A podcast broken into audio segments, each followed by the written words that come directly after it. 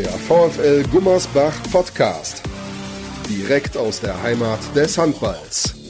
Mit unserem Gastgeber Sascha Staat. Ich muss ja ehrlich zugeben, manchmal bereitet man sich sehr vor auf seinen Gast. Und damit herzlich willkommen zum nächsten Podcast des VfL Gummersbach, dem ersten im Jahr 2021. Ich hoffe, ihr seid alle gut reingekommen in dieses neue Jahr und vor allem gesund. Manchmal macht man das aber auch ganz spontan und sehr bewusst spontan. Das habe ich dieses Mal so gemacht und begrüße zunächst mal Louis Filgratner. Erstmal herzlich willkommen. Ja, danke. Danke, Sascha. Herzlich willkommen. Ja. Wir sitzen wie immer in der VfL-Loge, wenn wir den Podcast aufnehmen. Und ich habe mir gedacht, Mensch, warum nicht mal so ein ganz spontanes Gespräch? Wir haben uns auch relativ spontan verabredet für den heutigen Tag und ich wusste auch nicht genau, bist du jetzt gerade in Gummersbach, weil du warst eine Zeit lang zu Hause, auch bei der Familie, weil du dich ja verletzt hast und jetzt auch die Reha angefangen hast. Aber da gibt es so viele Themen, über die man sprechen kann. Ich glaube, manchmal braucht man sich gar nicht so sehr vorbereiten. Und ich muss natürlich mit dir mal über diese Reha sprechen. Weil wenn man mit Athleten und Sportlern spricht, was so eine Reha angeht, die sagen alle, das ist, das ist für den Kopf nicht einfach. Das ist das Erste. Und das Zweite ist, das ist physisch wirklich richtig hart. Und manchmal wird das auch ein bisschen unterschätzt. Du bist jetzt seit zwei Wochen wieder in der Reha. Wie waren die ersten zwei Wochen für dich? Ja, erstmal freue ich mich natürlich wieder zurück in Gummersbach zu sein. Hab dann die Zeit natürlich genossen bei der Familie, aber auch mit dem Hinblick auf die Reha und auf die Jungs sich einfach wieder, ja, mich gefreut, wieder, wieder da zu sein. Und bisher laufen die ersten Wochen sind jetzt bisher gut, gut gelaufen ja, ich merke, dass die ersten Steps nach vorne gehen und die sind am Anfang natürlich immer noch ein bisschen größer, hinten raus werden die ein bisschen kleiner, aber trotzdem freue ich mich sehr, dass es, dass es jetzt losgeht, dass ich Gas geben kann. Wie viele Stunden am Tag beschäftigst du dich mit Reha? Wie viel machst du? Also beschäftigen tue ich mich tatsächlich 24 Stunden damit am Tag. Das ist jetzt einfach so, dass das Priorität hat in meinem Leben und ja, Training ist ganz normal ein, zwei Mal am Tag. Das sind natürlich Einheiten, die meistens länger sind als normale Trainingseinheiten mit der Mannschaft, Handballtrainingseinheiten. Die können auch dann mal gut und gerne zwei, zweieinhalb Stunden gehen. Aber man macht das immer mit dem Hinblick natürlich drauf, dass man gesund werden will, dass man dafür auch viel investieren muss und das gehört somit dazu. Nicht jeder wird unbedingt wissen, was genau du für eine Verletzung hast. Kannst du das mal erklären? Ja, es ist so, dass ich quasi einen äh, Knorpelschaden im linken Knie hinter der Kniescheibe zugezogen habe. Und der wurde, ist ja 2018 passiert. Und der wurde damals dann operativ, sollte das gelöst werden. Und ja, habe dann ganz normal die, die Reha gemacht und bin ja dann auch fix wieder auf der Platte gewesen. Und ja, das hat dann so, so in der Vorbereitung so anhaltende Probleme gegeben. Ich habe bewusst direkt nach dem letzten Spiel in der abgebrochenen Saison meine Zeit hier in Gummersbach verlängert und bin nicht in die Heimat gefahren zur Familie, habe gesagt, es ist im Moment sehr wichtig, dass ich meinen Körper wieder auf ein Niveau bringe, wo ich mit zufrieden bin, wo ich mit Handball spielen kann, wie ich möchte und nicht, dass es geht oder dass ich spielen kann, sondern auf dem Niveau, wo ich mit mir zufrieden bin. Und somit habe ich dann eigentlich die komplette Corona-Pause sozusagen hier in Gummersbach verbracht, habe versucht, mir Möglichkeiten zu schaffen, Krafttraining zu machen, Ausdauertraining zu machen und mich ja körperlich in die beste Verfassung zu setzen. Dann ist die Vorbereitung losgegangen. Ähm, wir haben zahlreiche Tests gemacht, wo ich gemerkt habe, dass es viel, viel besser geworden ist, dass ich viel, viel stärker geworden bin. Und als es dann ins Handballtraining ging, doch gemerkt nach einigen Wochen, dass es vielleicht doch noch nicht so so ist, wie, wie ich mir das vorgestellt habe und es dann leider, leider Gottes immer schlimmer geworden ist. Und ich dann mit den Ärzten viel gesprochen habe, mit Goggi viel gesprochen habe, ihm meine Situation erklärt habe und wir dann ja zu dem Entschluss gekommen sind, das nochmal besser operativ zu machen, da es nochmal eine andere Möglichkeit gibt, die natürlich länger dauert als jetzt die letzte, aber im Hinblick auf ja mein junges Alter und die die Gesundheit in der Zukunft, sage ich jetzt einfach mal, die Entscheidung dann gefällt, das so zu machen, wie man es jetzt gemacht hat. Zumal es ja auch eine Karriere nach der sportlichen Karriere gibt. Das ist das eine, wenn du irgendwann mal aufhörst, Handball zu spielen, dann möchtest du dich ja auch noch bewegen können. Also es gibt den einen oder anderen ehemaligen Handballer, wo man denkt, uh, dass der gerade noch über die Straße gehen kann. Ich glaube, Heiner Brandt ist hier ein prominentes Beispiel. Der würde vielleicht auch einige Entscheidungen anders treffen, nochmal rückblickend. Aber das ist natürlich, ja, dein Körper ist dein Gut. Ne? Also damit verdienst du ja auch dein Geld. Du bist Profi-Handballer und wir reden gleich noch darüber, was du neben dem Handball vielleicht noch alles so treibst. Aber Du hast es ja gerade schon so ein bisschen angedeutet. Du musst in der körperlichen Verfassung sein, die es dir möglich macht, Handball auf einem hohen Niveau zu spielen. Genau so ist es. Genau so ist es. Und ich glaube, da spreche ich für, für alle, für alle Handballer und für alle Sportbegeisterten, dass das mir sehr, sehr schwer gefallen ist, diese Entscheidung zu treffen, weil man so viel Passion, sage ich immer, so viel Leidenschaft und, und Liebe in diesen Sport investiert, dass man über viele, viele Sachen hinwegsieht, wo man vielleicht nicht hätte hinwegsehen sollen, aber man ich sage jetzt einfach mal auf die Zähne beißt und sagt, nein, das geht schon und ähm, man kann so weitermachen und das geht natürlich bis zu einem gewissen Punkt geht das. Aber irgendwann wird man an den Moment kommen, wo das halt dann nicht mehr geht und in meinem Fall ist es dann jetzt leider so gewesen. Vor allem, du hast es ja gerade auch schon gesagt, das ist ja eigentlich mehr oder weniger für dich in Anführungsstrichen perfekt gelaufen. Die Saison wurde abgebrochen und du hattest extra viel Zeit zu sagen, pass mal auf, ich bringe mich in die Verfassung, die reicht, dass ich dieser Mannschaft auch helfen kann, dass ich selber auch zufrieden bin, weil du hast ja auch Ansprüche, du möchtest nicht nur, weiß ich nicht, 55 Minuten auf der Bank sitzen, sondern du möchtest der Mannschaft auch helfen können und du hast ja auch in der Vergangenheit schon wirklich hier tolle Ansätze gezeigt und dann, dann willst du und machst du, bereitest dich vor, monatelang und dann auf einmal geht ihr wieder ins Handballtraining und das funktioniert nicht. Vielleicht kannst du auch mal ein bisschen erzählen, wie das damals für dich war vom Kopf her, weil ich kann mir vorstellen, wenn du so lange darauf hinfieberst ja auch, mhm. wieder einen Ball in die Hand zu nehmen, mit den Jungs ein bisschen zu spielen und so weiter. Wie war das denn für dich? Du hast gesagt, du hast mit dem Trainer darüber gesprochen, natürlich auch mit der Familie, bin ich mir relativ sicher. Mhm. Wie hast du das verarbeitet? Ja, also zunächst einmal war das natürlich ein Schock. Also das war so, ja, man, man, man führt sich dann vor Augen, was man alles investiert hat, wie viele Stunden am Tag man also wirklich über Monate dann hinweg investiert hat für seinen eigenen Körper. Da spielen ja nicht nur die Trainingseinheiten eine Rolle, da spielt auch Regeneration eine Rolle, gute Ernährung, sich einfach so professionell zu verhalten. Das ist ja nicht nur, sage ich mal, zwei Stunden in der in der Halle zu sein, sondern einfach sich vor, nachher zu präparieren, den ganzen Tag über einfach wieder zu regenerieren. Und das ist alles Zeit, die man da investiert hat. Und im ersten Moment fühlt man da eigentlich so, so pure Enttäuschung eigentlich, dass man das im Prinzip für nichts gemacht hat. Und natürlich ja, sind da auch natürlich zahlreiche Tränen geflossen und da braucht man nicht lügen. Und ja, schlussendlich pure Enttäuschung einfach, ja. War es deswegen auch so schwer, diese Entscheidung zu fällen, weil du eben wusstest, jetzt bin ich wieder monatelang raus? Ja, klar, definitiv. Also das ist natürlich in dem Hinterkopf immer mitgeschwebt. Es war klar, wenn ich diese Entscheidung treffe, dann hat das die und die Konsequenzen. Das war mir meine Entscheidung schon bewusst und ich glaube, dass das auch schlussendlich den Moment vielleicht auch ein bisschen verzögert hat, diese Angst davor, nicht zu wissen, wie es weitergeht, diese Ungewissheit. Und ja, auch das hat mit Sicherheit die, die Entscheidung dann, dann beeinflusst. Zumal für dich ja ein bisschen mehr dran hängt. Dein Vertrag läuft aus. Das heißt, du musst ja relativ weit denken und du möchtest dich ja vielleicht auch für einen neuen Verein empfehlen. Das ist sowieso in Zeiten von Corona sehr schwer. Also ich nenne jetzt mal als Beispiel die Füchse Berlin. Simon Ernst kennen wir alle vom VfL Gummersbach noch. Da sagt man, ja, den können wir uns aktuell nicht mehr leisten. Wir würden ihn vielleicht gerne behalten, aber das ist ein Spieler momentan für uns gar nicht möglich. Da noch mehr Geld zu investieren, das geht halt einfach gar nicht. Das ist ja bei dir auch ein bisschen ähnlich. Du musst auch gucken, wo bleibst du im nächsten Jahr? Ja, genau so ist es.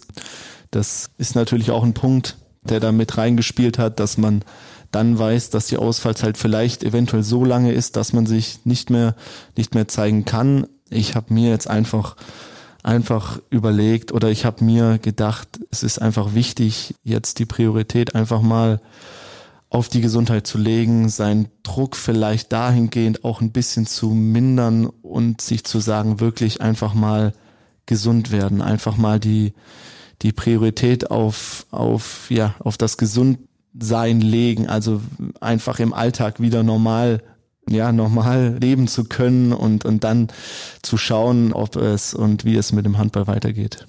Seit dieser Verletzung damals 2018, hast du jemals für dich wieder das Gefühl gehabt, du bist gesund?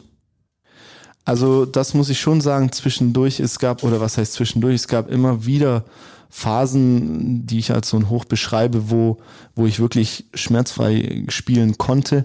Und das waren auch natürlich die die Zeiten und die Situationen und die Momente und die Erfahrungen, die mir dann einfach diese Energie dann gegeben haben, weiterzumachen, in den schlechten Zeiten natürlich auch. Sich an den Zeiten, an diesen Momenten, sage ich mal, hochzuziehen und zu sagen, schau mal da, guck mal hier, guck mal, was du da gemacht hast, guck mal, wie das aussieht. Und das hat mich natürlich dann schon angetrieben. Bist du ein geduldiger Mensch? Mmh. Meine Family würde sagen nein. Ich würde sagen ja, aber das kommt tatsächlich auf, auf die Situation drauf an. Es gibt mit Sicherheit Lebenssituationen, in denen ich unfassbar ungeduldig bin. Mm.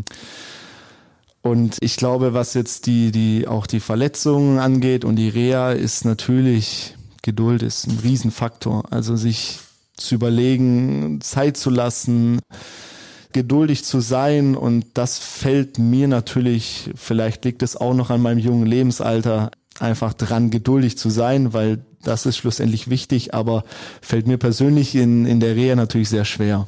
Wie ist das denn dann für dich, wenn du auf der Tribüne sitzt und siehst, wie die Mitspieler hier um den Aufstieg in die erste Liga spielen? Ja, das ist frustrierend, glaube ich, im ersten Moment. Im zweiten Moment ist es dann aber schon wieder so, dass ich mich so sehr freue, hier zu sein, die Jungs trotzdem irgendwie unterstützen zu können, sei es auch nur mental oder irgendwie mit, mit guten Gesprächen oder dem einen oder anderen auch jungen Spieler Tipps zu geben. Ja.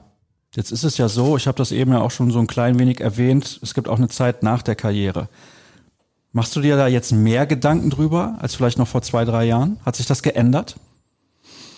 Eigentlich nicht. Für mich war das immer schon klar, als das in die Richtung Profisport ging, dass ich was neben dem Handball machen möchte und auch machen muss.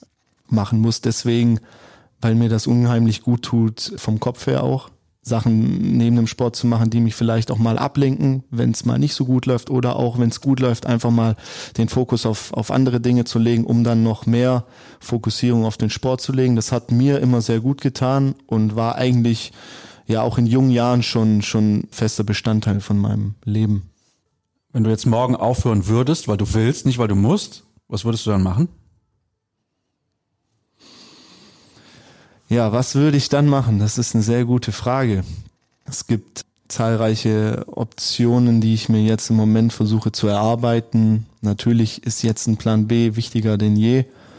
Nichtsdestotrotz ist meine Herangehensweise jetzt so, dass mein Plan A ist, nach wie vor Handball zu spielen, professionell Handball zu spielen und ich mir relativ schnell die Gedanken zu dem Plan B machen möchte, aber auch dann das ruhen lassen möchte, weil es meiner Meinung nach wichtig ist, sich auf eine Sache zu konzentrieren. Und wenn man dann nicht 100% davon überzeugt ist, die zu machen, dann wird es auch nicht funktionieren. Und deswegen ist nach wie vor Plan A Handball zu spielen und sich danach dann die Gedanken genau zu machen, was man macht.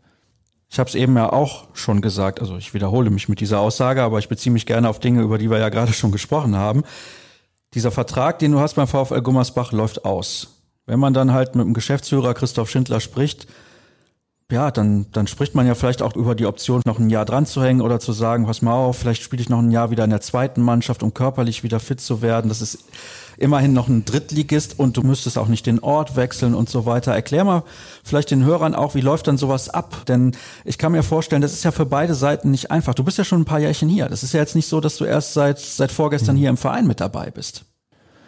Ja, also gerade die Gespräche von und mit Christoph waren dann doch sehr, sehr positiv, da er vielleicht auch wusste, in welcher Situation ich mich befinde oder weiß, was ich im Moment durchmache. Und ich kann mich nur, nur, nur bedanken bei Christoph und bei, beim VfL Gummersbach. Ich weiß, dass, dass meine Zeit hier vielleicht sportlich ich mir komplett anders vorgestellt habe, dass das vielleicht nicht das war, was die Leute sich erhofft haben. Dennoch bin ich unfassbar froh, wie viel tolle Menschen ich hier kennengelernt habe, wie viele tolle Erfahrungen und, und Momente ich hier sammeln durfte. Und schlussendlich ist genau das so ein bisschen das Gespräch gewesen, erstmal, was ich mit Christoph geführt hatte. Und ja, natürlich ist es absolut verständlich, dass der Vertrag dann im, im Sommer aufgelöst werden soll. Und ja, so ist das eigentlich ganz unspektakulär abgelaufen. Nicht jeder Hörer wird das wissen. Wie alt warst du, als du hier hingekommen bist? Und war das das erste Mal, dass du auch von deiner Familie weggegangen bist? Denn du kommst eigentlich aus Süddeutschland. Ja, ich bin damals, ich war, ich glaube 17, 18 ungefähr, ja, ich weiß es nicht mehr ganz genau, ja, ich komme eigentlich aus dem süddeutschen Raum, aus dem schönen Schwabenländle, bin da groß geworden. oh, können wir da auf Dialekt wechseln? Ich habe das gerade schon klein wenig rausgehört. Ich weiß nicht, ob jeder Hörer das dann noch versteht, was du sagst. Nein, ja, mein Schwäbisch ist über die Jahre eingegangen, muss ich sagen. Also es war deutlich besser, als ich noch zu Hause gewohnt habe, aber ich habe das schon deutlich zu verstehen bekommen, dass ich hier bitte kein Schwäbisch mehr reden soll. Man hat mir das dann relativ schnell hier im Oberbergischen abgewöhnt, damit die Leute mich nicht verstanden haben. Genau, bin dann mit 17, 18 genau hier hingewechselt. Klar, das erste Mal raus von zu Hause, ganz alleine wohnen und so weiter. Das war erstmal eine Umstellung und dennoch, ja, habe ich überhaupt nicht bereut und habe mich auch sehr, sehr drauf gefreut, hier hinzukommen. Man muss ja auch mal festhalten, du bist jetzt zum Bundesligaspieler geworden. Also deine Zeit in der Akademie und so weiter, die hat ja auch richtig was gebracht. Also es ist jetzt nicht nur, weil das im Sommer irgendwie vielleicht zu Ende geht, dass man dann sagen muss, was war alles blöd beim VfL Gummersbach, sondern im Gegenteil. Du hast ja hier auch die Möglichkeit bekommen, auf einem ganz, ganz hohen Niveau Handball zu spielen.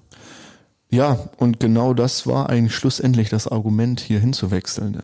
Es gab damals die Überlegungen, auch direkt zu einem Zweitligisten zu wechseln oder halt in Baling zu bleiben. Man muss ja einfach sagen, in Baling herrschten damals eigentlich ähnliche Bedingungen wie in Gummersbach. Also ich bin aus der Jugend gekommen, hätte dort dritte und erste Liga spielen können und hätte im Prinzip genau denselben Weg gehen können, den ich hier gegangen bin. Ich habe mich aber schlussendlich für Gummersbach entschieden, weil meiner Meinung nach die Gegebenheiten hier professioneller waren und ich einfach ja Lust hatte, was Neues zu erleben, was Neues zu sehen, neue Menschen, wie gesagt, kennenzulernen und da offen für sowas war. Und ja, ich bin unfassbar dankbar auch für, für die Entwicklung, die ich hier genommen habe. Du wolltest doch nur von zu Hause weg, gibst du. nein, nein, das stimmt so nicht. Natürlich war das eine, ein Reifeprozess, diese Überlegung. Das ist nicht von heute auf morgen entschieden worden, weil natürlich klar war, was das bedeutet. Das heißt nicht, dass man jedes Wochenende mal eben nach Hause fahren kann, dass es vielleicht auch sein kann, dass man sich ein Dreivierteljahr nicht sieht. Und meine Mutter wäre, glaube ich, immer noch froh, wenn ich zu Hause geblieben wäre. Aber ist natürlich auch stolz und, und freut sich natürlich auch für mich dann, dass ich hier, hier bin und auch hier glücklich bin. Das wollte ich nämlich gerade fragen. Was hat die Mama damals gesagt? Der Papa hat wahrscheinlich gesagt, ja komm, mach Jung. Das ist eine tolle Sache, so eine Chance, die kriegst du vielleicht nicht ein zweites Mal. Aber die Mama hat gesagt, nee, der Junge, der soll doch bitte zu Hause bleiben. Ja, so, so ungefähr haben die Gespräche stattgefunden. Ja, mein Papa ist ja durch, durch seine sportliche Karriere, sage ich mal, auch die eine oder andere Station abgeklappert und weiß auch, wie es einfach ist, woanders zu sein und dass es nicht unbedingt immer schlecht ist, auch mal von zu Hause rauszugehen. Und das ist auch absolut meine, meine Einstellung, die ich vielleicht auch später meinen Kindern oder auch hier Menschen an die Hand geben kann, den Tipp einfach, ja, mal raus aus seinem gewohnten Umfeld zu gehen, neue Erfahrungen zu machen. Erfahrungen sind nicht immer gut, also man macht auch negative Erfahrungen natürlich, aber es sind trotzdem Erfahrungen, die einen prägen im Leben und ich glaube, das ist das, was uns doch schlussendlich irgendwie glücklich macht am Ende des Lebens, wenn wir auf so Sachen zurückschauen. Du hast gerade deinen Vater auch schon erwähnt, dass der auch ein paar Stationen abgeklappert hat. Nicht jeder wird den Hintergrund kennen. Erzählen uns doch mal. Ja, ähm, mein Vater ist auch wie ich in Balingen geboren, witzigerweise. Ist dann damals, ich weiß es nicht, er war auf jeden Fall ein Ticken älter als ich, ich glaube mit 25, 26 dann von damals, ich glaube noch, der VfL Pfulling war das damals noch, der Bundesliga gespielt hat, mein Heimatverein quasi, nach Gummersbach gewechselt für zwei Jahre und hat tatsächlich hier dann auch meine, meine Mutter kennengelernt und ja, die sind dann quasi, nachdem er hier dann wieder weggegangen ist, sind die zwei dann nach Pfulling zurück und haben dann dort Wurzeln geschlagen, sozusagen. Das ist ja sehr interessant. Das heißt, du bist im Prinzip den Spuren deines Vaters komplett gefolgt. Ja, da mussten wir auch eigentlich drüber lachen, als der Anruf kam von Gummersbach und wir gesagt haben, hey, guck mal, da wiederholt sich doch irgendwie was, ne? Und natürlich ist mir das auch in den ersten Wochen hier passiert von, von vielen, ich sage jetzt mal älteren Herrschaften, die dann mit dem Namen noch was anfangen konnten, gemeint haben, ja, Phil Gartner, da habe ich doch schon mal irgendwas gehört. Nee, das war schon cool, aber ich habe eigentlich ja, hier sonst versucht wirklich davon eigentlich Abstand zu halten und einfach mein, mein Ding zu machen. Wie waren so denn die ersten Wochen und Monate, als du dann im Seniorenbereich auch gespielt hast? Weil es ist ja schon mal noch ein ordentlicher Sprung vom Jugendbereich in den Seniorenbereich. Die Gegner, die sind alle kräftiger und auch schneller. Da muss man sich erstmal dran gewöhnen. Aber du hast ja hier auch die Möglichkeit gehabt, in der dritten Liga zu spielen. Ich glaube, das ist ein ganz gutes Sprungbrett. Ja, gerade wenn man noch relativ jung ist, ist natürlich oft der körperliche Unterschied noch ein bisschen deutlicher.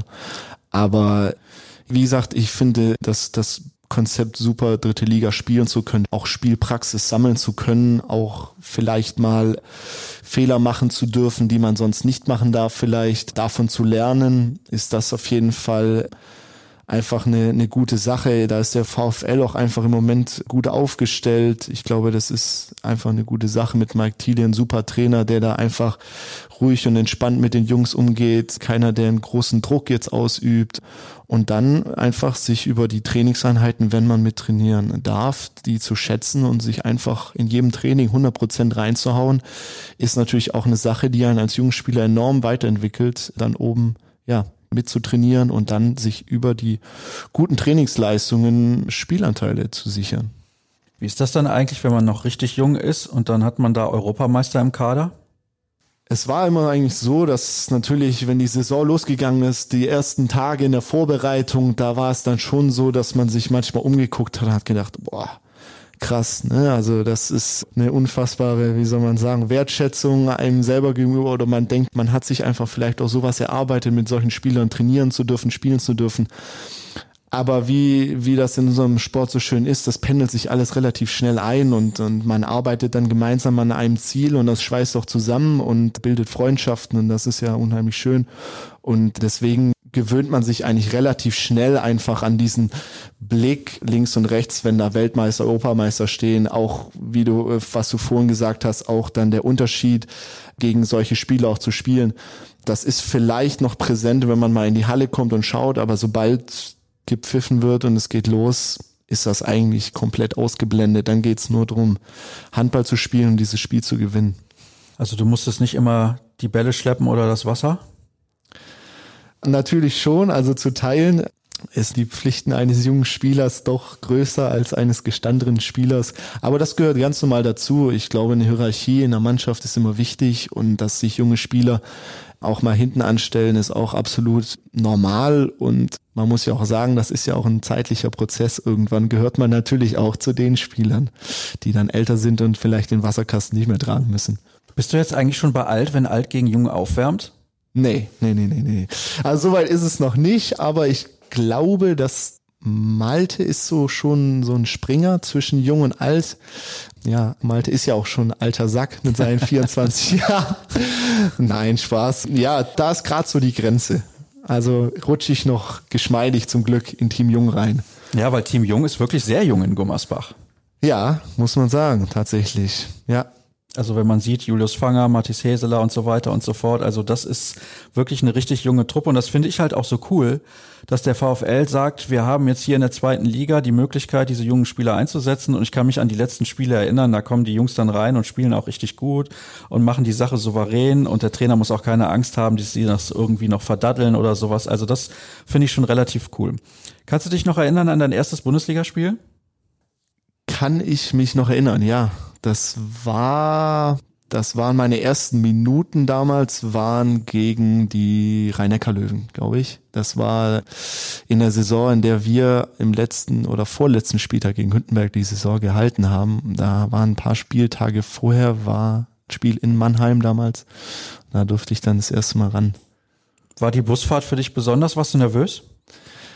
Ja, natürlich. Also, weil man auch durch die Trainingswoche und so weiter wusste man doch schon auch, dass es sein kann, dass man eingesetzt wird. Und dann macht man sich natürlich auch viel mehr Gedanken über so ein Spiel, bereitet sich auch viel mehr darauf vor und damit einhergehen natürlich auch eine gewisse Nervosität, die sich aber dann auch wieder einfach legt, wenn man auf dem Spielfeld ist und das macht, was man eigentlich immer macht.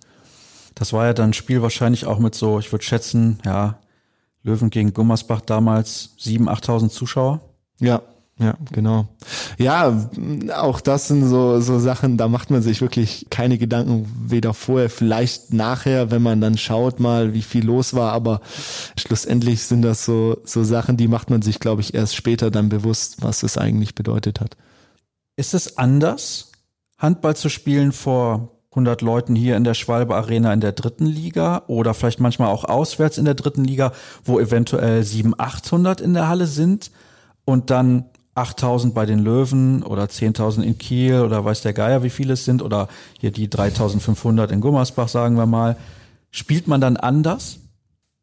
Mm, ich bin der Meinung nicht. Also ich selber nicht, weil weil das Spiel selber nimmt einem so viel Fokus ab, dass man oft auch, also man merkt das natürlich einen enormen Unterschied zwischen Heim- und Auswärtspublikum, das ist natürlich logisch, aber trotzdem ist man da so in seinem, in seinem Film drin, dass es dann einfach nur um das Spiel geht. Es geht um was auch immer gerade auf dem Spielfeld abgeht, darum geht es.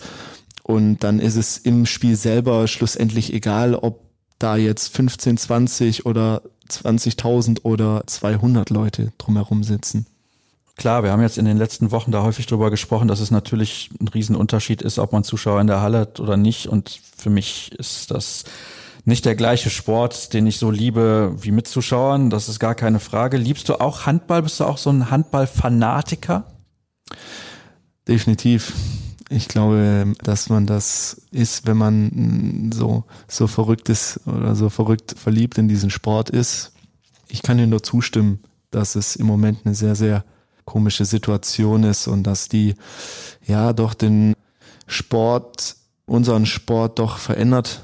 Viele haben davon gesprochen, dass es so ein bisschen back to the roots ist, sowas wie Handballspielen in den Anfängen, dass man ja auch, als man angefangen hat mit Handball, vor keinen Zuschauern gespielt hat, so in dem Sinne. Dennoch bin ich der Meinung, dass es irgendwie doch was ganz anderes ist, dass das Feuer fehlt und dass das auch die Spieler auf dem Spielfeld merken.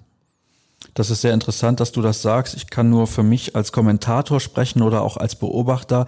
Ich nehme einen riesen Unterschied wahr und ich gehe jetzt, auch wenn ich selber nicht kommentiere, eigentlich nicht mehr in die Halle, weil mir fehlt diese ganze Atmosphäre. Ich gucke dann natürlich die Spiele am Fernseher. Das wirst du ja auch tun, wenn der VfL nicht selber spielt, dass du andere Spiele dann auch am Fernseher verfolgst. Jetzt haben wir eine halbe Stunde miteinander geplaudert und eigentlich hatten wir nur negative Themen. Ist auch ein bisschen blöd, ne?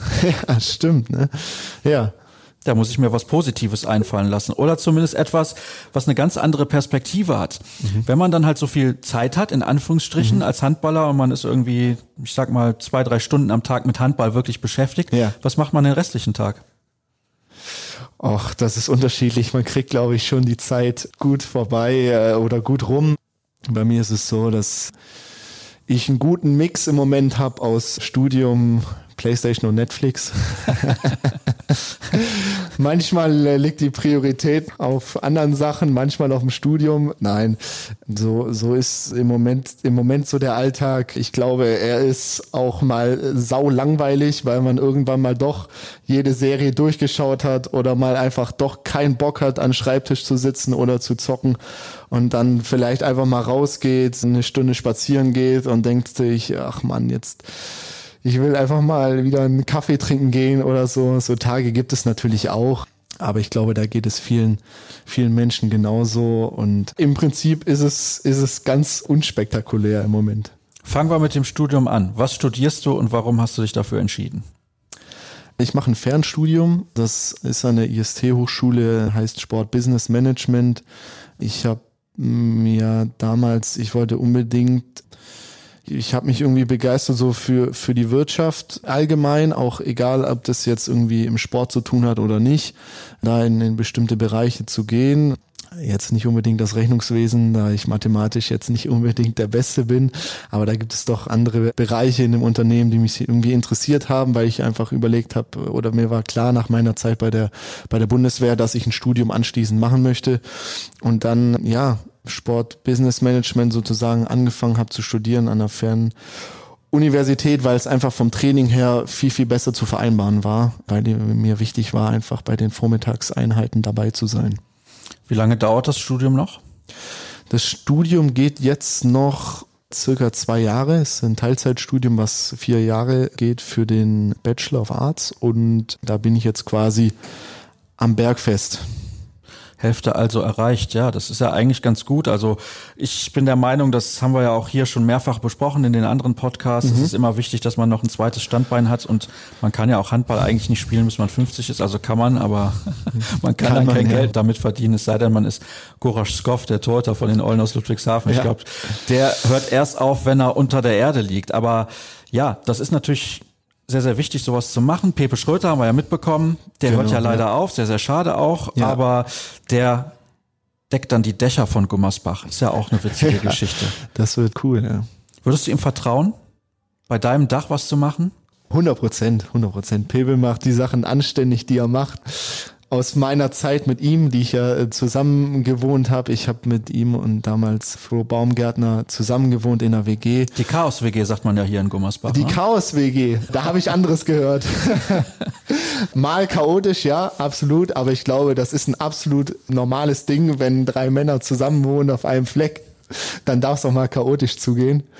Doch war Pepe immer sehr, sehr bedacht. Also wenn einer von uns dreien auf Sauberkeit und, und Präzision bedacht war, dann war es vielleicht schon Pepe, um ehrlich zu sein. Also du sagst, er ist ein bisschen penibel, ja?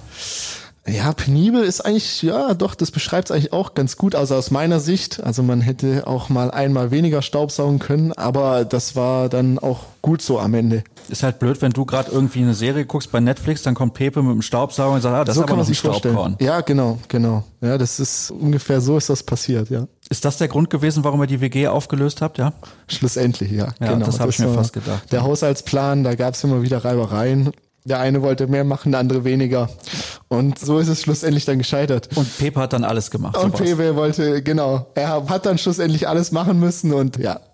Sehr schön. Hätten wir das Nein. auch geklärt. Ja. Wusste ich auch vorher gar nicht, dass ihr in der WG zusammen gewohnt habt, aber ja. so bekommt man die lustigsten Geschichten erzählt. Ja. PlayStation hast du gesagt, Netflix, was hast du für Empfehlungen, Serienempfehlungen für die oh. Zuhörer? Ja, pff, also ich bin ein großer Fan von Suits habe ich alles geschaut. Guck ich auch gerade. Ja, guck's auch gerade. Sind jetzt gerade die neuen Folgen rausgekommen. Mhm. Hab mich direkt dahinter geklemmt. Das ist eigentlich eine coole Serie. Sonst klassische Serien, die mich so richtig in die Sucht gebracht haben. Haus des Geldes. Habe ich auch gesehen. Mir, genau, fällt mir spontan ein. Dann muss man sagen, gibt's auch immer wieder ein paar gute Filme auch mittlerweile auf Netflix, die auch cool sind. Ein paar Netflix-Originale. Also ich muss mir noch mal zwei, drei Minuten müsste ich mir Gedanken machen, dann würde alles aus mir raussprudeln. So lange Pause kann ich ja nicht machen. Sonst ja, denken die genau. Hörer, was ist denn mit ja, dem Moderator das, stimmt, das, das kann stimmt. ja auch nicht sein, dass der ja. irgendwie hier jetzt mal zwei, drei Minuten Luft lässt. Aber gut, das sind ja zum Beispiel schon ein paar Tipps gewesen. Und der VfL Gummersbach, der dreht ja sozusagen auch einen sportlichen Film jetzt. Mhm. Ein paar Minuten haben wir ja noch, die wir miteinander quatschen können. Also können wir auch ein bisschen über den Sport aktuell sprechen. Es läuft ja super in dieser Saison. Sehen ja. wir dich eigentlich in dieser Spielzeit nochmal auf der Platte oder ist das unrealistisch? Das ist wahrscheinlich unrealistisch. Dennoch schwebt natürlich ein bisschen die Hoffnung mit, dass es so sein wird, weil ich natürlich nicht mein letztes Spiel für den VfL Gummersbach letzte Saison gemacht haben will. Also das heißt, letztes Saisonspiel, wenn die Mannschaft schon aufgestiegen ist, kommst du nochmal kurz auf die Platte. Genau, so ist der Plan. So, ist, so, so erhoffe ich mir das.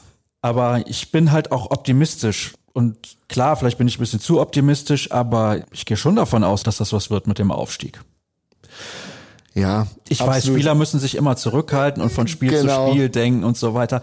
Aber ich habe mir die Tabelle mal angeguckt und habe mhm. gesehen, sieht ganz gut aus für den ja. VfL.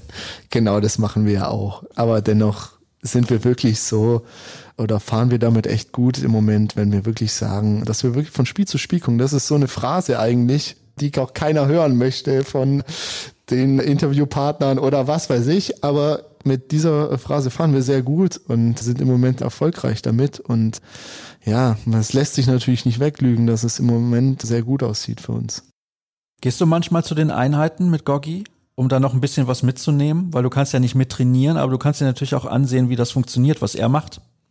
Ja, natürlich. Ab Tag eins meiner Rehan habe ich versucht, so viel wie möglich wieder in der Halle zu sein, um natürlich auch bei den Jungs zu sein, aber auch um natürlich zuzuschauen. Ich habe bis jetzt unheimlich viel von, von Gorgi lernen können. Nicht nur sportlich, sondern auch menschlich und auch abseits vom Spielfeld. Und da bin ich mir auch sehr dankbar für und ja, versuche da wirklich viel mitzunehmen. Du hast jetzt eben auch den Namen Mike Thiele schon mal erwähnt, der demnächst ja auch hier im Podcast mit dabei sein wird. Okay. Der kann sehr viel erzählen, wenn der Tag lang ist. Das ja, kann ich auf jeden Fall aus eigener Erfahrung auf sagen. Folge werde ich mir auf jeden Fall ja, Ja, das wird auf jeden Fall sehr, sehr lustig. Das kann ich dir garantieren. Aber das ist dann schon ein wichtiger Trainer auch gewesen für dich, ne? Weil der hat mhm. ja dir den Sprung dann so ermöglicht dadurch, dass du viel Spielzeiten bekommen hast in der zweiten Mannschaft, weil ja, Finn Herzig kam da ja auch irgendwann hoch. Klar, der ist ein bisschen jünger als du, aber er spielt auch die gleiche Position mehr oder weniger. Er könnte auch nebeneinander spielen, aber trotzdem. Ne? Das, das ist ja dann auch immer für einen Trainer nicht, nicht so leicht zu sagen, mhm. ja, ich, ich gebe dem jetzt eine Chance, ja, vielleicht mhm. noch einen anderen, der da spielen kann. Mhm. Wie war diese Zeit in der zweiten Mannschaft für dich? Ja, also ich glaube echt schlussendlich, also im Nachhinein gesehen war das, hat das einen Riesenanteil gehabt an meiner Entwicklung. Also ich habe mit Mike einen Menschen gehabt, einen Trainer gehabt, der unheimlich viel von mir gehalten hat oder von mir hält. Und da bin ich ihm auch unfassbar dankbar für, dass er mir einfach, ja, die Chance gegeben hat, Verantwortungen zu übernehmen, worauf ich unfassbar Lust habe. Und einfach, ja, mir Fehler verziehen hat und auch in schlechten Phasen irgendwie dann doch zu mir gestanden hat. Und diese Rückendeckung, sage ich einfach mal so, hat mir unheimlich viel Selbstvertrauen gegeben, was schlussendlich nicht verkehrt ist, wenn man das hat. Da sind ja jetzt halt einige Jungs, die vorher in der zweiten gespielt haben. Mhm. Jonas Stüber, ja. beispielsweise Finn, mhm. du. Seid ihr auch ein bisschen enger miteinander als vielleicht die anderen Spieler? Mit Sicherheit, ja. Und mit Sicherheit auch auf dem, auf dem Spielfeld, weil man einfach mehr Minuten miteinander verbracht hat. Man unterhält sich vielleicht über andere Sachen mehr oder man ist auch in anderen Situationen öfter zusammen. Also es sind halt einfach auch Spiele gewesen, wo wir zusammen gespielt haben, wo es in der dritten Liga zum Beispiel auch um enge Spiele ging, wo klar war, wir tragen jetzt die Verantwortung, dass wir das Spiel gewinnen. Und das sind natürlich auch Situationen, diese, sag ich mal, Extremsituationen, die einen dann auch prägen zusammen im Zusammenspiel. Ich habe ja auch ein paar Spiele der zweiten Mannschaft gesehen in der Zeit und das macht auch schon Spaß zuzugucken, weil das ist ja auch schon hochklassiger Handball, der da geboten wird. Also das ist nicht so Larifari, wir machen jetzt hier mal ein bisschen Handball und gucken, was dann am Ende dabei rauskommt. Ja, sehe ich genauso. Also schlussendlich ist es eine Liga Unterschied. Und natürlich mag es einen Unterschied geben zwischen diesen Ligen, aber es ist keine Liga, wo man mal eben irgendwie Handball spielt. Jede Mannschaft hat da ihre Berechtigung, in dieser Liga zu spielen und uns wird auch da nichts geschenkt. Und ich glaube, das ist auch genau richtig so, dass, dass Mannschaften aus der dritten Liga auch uns als Nachwuchsteam ganz klar zeigen wollen, dass wir uns verdienen müssen, in dieser Liga zu spielen. Und ja, ich bin der Meinung, dass das auch keine, sage ich jetzt mal, Bumsliga ist, sondern dass man da immer ordentlich mit 100% Handball spielen muss, um erfolgreich zu sein. Wir kommen so langsam aber sicher zum Ende unseres Gespräches. War ja ganz interessant dafür, dass wir nicht Ging wussten, so worüber wir jetzt. sprechen. Ja, ja, ist ganz interessant. Also sehr interessant. Das ja. haben tatsächlich alle Gäste gesagt, weil ja. ich dann vorher immer so erzähle, ja, wir sprechen so 45 Minuten miteinander und dann sagen die, oh, das dauert aber lange. Mhm. Ja, genau. Aber so lang war es ja gar nicht. Nee, ich fand's jetzt auch, ich muss auch dazu sagen, ich bin eigentlich nicht jemand, der irgendwie auch eine halbe Stunde telefoniert oder sonst irgendwie viel, ja, so redet, sage ich jetzt mal, und habe mir dann schon Gedanken gemacht, ah, hoffentlich, ne, wird das irgendwie was. Aber es war sehr angenehm jetzt und sehr schön. Herzlichen Dank dafür. Ich nehme das als Kompliment wahr. Aber es ist natürlich so, wenn du die ganze Zeit vor der Placer hängst oder vor Netflix, dann kannst du ja auch mit keinem reden. Ja, stimmt, absolut. Nee, man unterhält sich ja dann auch mit anderen Spielern im was besten Netflix, Fall. Das, was bei Netflix lief zum Beispiel. Ja. ja, genau, genau, absolut. Im besten Fall spielt man mit Mitspielern zusammen oder mit Freunden äh, auch mal ja, dass man sich dann auch mit denen dann unterhält, so wie wir jetzt über die Kopfhörer, aber dann leider nur auditiv. Es ist ja so, Lukas Blome, der ja. war ja hier im ersten Podcast zu Gast. Ich weiß nicht, ja. hast du den Podcast zufällig gehört? Hab ich mir angehört. Schlussendlich kam es dann zum Pilze sammeln, da habe ich dann kurz ausgemacht, musste ein bisschen schmunzeln. Ja, Lukas hat sich ja so dargestellt, als wäre er der Starkoch. Ich weiß, er wird diese Folge auch hören. Das Ja. ist ja das Schöne. Deswegen können wir jetzt ein Ja. bisschen über ihn herziehen. Auf jeden Fall. Ist das so der Spieler, den du am wenigsten magst bei euch in der Mannschaft? Ja, Lukas Lohme ist natürlich einer der meistgehassten Spieler in der Mannschaft. Nein, Spaß mit Lukas macht unfassbar Spaß, weil er halt, ich glaube, wir teilen so einen ziemlich den, denselben Humor. Und der ist auch mal an der, an der Grenze, sage ich mal, wo andere Leute sagen würden, wir hassen uns. Dann ist das aber ganz normal. Wir können das beide ab und nee, ist eine, eine coole Freundschaft. Du möchtest also Grüße loswerden an ihn, die positiv sind. Habe ich das richtig verstanden? Äh, nee, das will ich jetzt so nicht sagen. Der kriegt von mir nachher persönliche Grüße, aber die werden nicht positiv ausfallen. Es gibt ja das Wort, es gibt ja das Wort Hassliebe, aber in dem Wort Hassliebe steckt halt auch Liebe. Deswegen musst du dir überlegen, was Ja, du richtig, sagst. richtig, das ist das richtig. Problem dabei. Da muss man Richtig. genau aufpassen. Was habe ich denn noch für dich im Angebot? Zwei, drei Fragen muss ich mir noch überlegen, damit Ja. wir die Dreiviertelstunde auch voll bekommen. Ja. Jetzt haben wir über deine persönliche Situation gesprochen. Ja. Wir haben darüber gesprochen, was du beruflich machst. Wir haben über den VfL gesprochen. Tja, jetzt muss ich mal überlegen, was mir spontan noch so einfällt. Wir sitzen ja hier in der VfL-Loge, das erzähle ich jedes Mal. Und hier hängen auch so alte Trikots von Frank von Behren, von Uli Derath, Carsten Kohlhaas, Simon Ernst. Also Simon Ernst, Frank von Behren, die kennst du natürlich. Jun kennst du auch. Kenn kennst du auch. noch Carsten Kohlhaas, der da hinten hängt? Weißt du, wer das ist? Nee, muss ehemaliger sagen. deutscher Nationalspieler tatsächlich auf Okay. halb links. Okay. Und wenn ich mich recht entsinne, könnte sogar sein, dass er bei der EM 98 mit Deutschland die Bronzemedaille gewonnen hat, dass er da im Kader war. Also das heißt, du guckst nur EM aktuellen 98, Handball. ja, 98. Stefan Kretschmer kennst du aber. Auf jeden Fall. Ja, der war damals Auf auch jeden dabei. Fall. Ah, okay, okay, ja.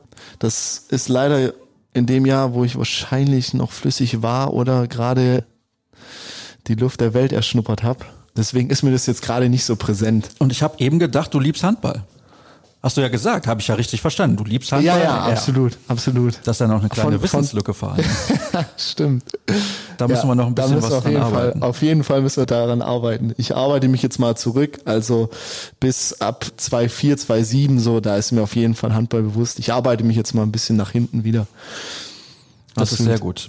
Also, an der Stelle kann ich nur sagen, Mike Thiele hat auf jeden Fall Disziplin bei dir reingebracht, damals in der zweiten Mannschaft, dass du direkt weißt, der Erfahrenere, der gibt dir ein paar Tipps. Du musst also gucken, was war in der Vergangenheit, dich noch ein bisschen informieren und dann, Absolut. dann ist das auch alles geregelt. Herzlichen Dank, Louis, für dieses Ja. Gespräch, was, glaube ich, am Anfang für dich nicht so einfach war, weil wir über ein paar Sachen gesprochen haben, die für dich in dieser Situation wirklich schwierig sind momentan. Ich drücke dir die Daumen, wie alle Hörer das auch tun, da bin ich mir ganz sicher und alle im Umfeld des VfL Gummersbach. Ich bin mir übrigens auch sicher, dass das noch klappt mit einem Einsatz. Auch wenn es das letzte Saisonspiel ist, aber man soll ja auch im Guten gehen. Also das tust du sowieso. Das steht für mich komplett außer Frage. Aber es wäre einfach ein schöner Abschied. Und vielleicht, das könnte ja auch sein, haben wir noch so drei, vier, 500 Zuschauer dann hier in der Halle. Ja. Also weil das kann ich wirklich Lass uns kaum mal erwarten. den Ausblick, lass uns den Ausblick irgendwie mitnehmen als, als Ja, Ende das der ich Folge, auch. dass ich es schaffe, mit Zuschauern hier nochmal auf der Platte Ja. zu stehen. Das denke ich, das, das wird im letzten Heimspiel nochmal Zuschauer geben. Da bin ich relativ optimistisch. Die Saison ist so lang, also, Ja, genau. dass die nicht erst im September endet. Das ist eigentlich noch alles. Von daher nochmal vielen Dank, Luis, an dich Sehr für das gerne. Gespräch, für deine Danke Zeit, dir. liebe Hörer. Alles weitere gibt's auf den sozialen Kanälen des VfL Gummersbach und Instagram beispielsweise, da findet ihr Fotos dazu, zu diesem Podcast. Bei Facebook natürlich auch den passenden Link. Die Heimspielanalyse gibt's immer nach den Heimspielen so, ja, fünf bis zehn Minuten quatschen wir da übers Spiel und für den Moment soll es das gewesen sein. Wir hören uns demnächst entweder im Livestream bei Sport Deutschland TV oder im Podcast wieder. Bis demnächst. Tschüss.